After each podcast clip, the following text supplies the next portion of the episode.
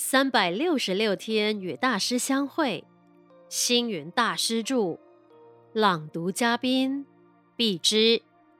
十一月份，内省，自我改革。十一月一日，心可成为光明庄严的道场，也可以是烽火漫漫的战场。心可成为产品良好的工厂，也可以是劫贼土匪的温床。世间上有没有万能的人，我们不能妄下论断。但是世间上有万能的心，这是可以确切肯定的。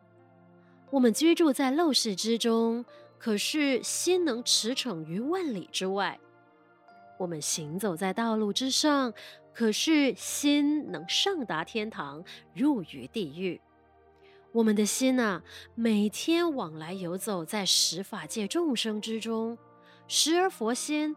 菩萨心，时而畜生、恶鬼的心，所以每一法界都拥有十法界，每一法界又有十如是，这就是《法华经》里所说的百界千如，这是非常高深的哲理，也就是说明心的画师种种奇妙的作用。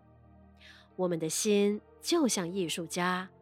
世界美丽的风光，我们可以把它画得非常的逼真；都市中阴暗的陋巷，我们也可以把它画成真实的一样。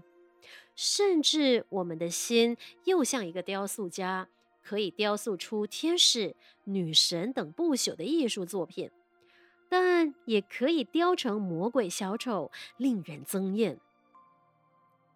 心是万能的。心中的宇宙可以随意变化，为什么我们不好好的用它来做一些善美的事呢？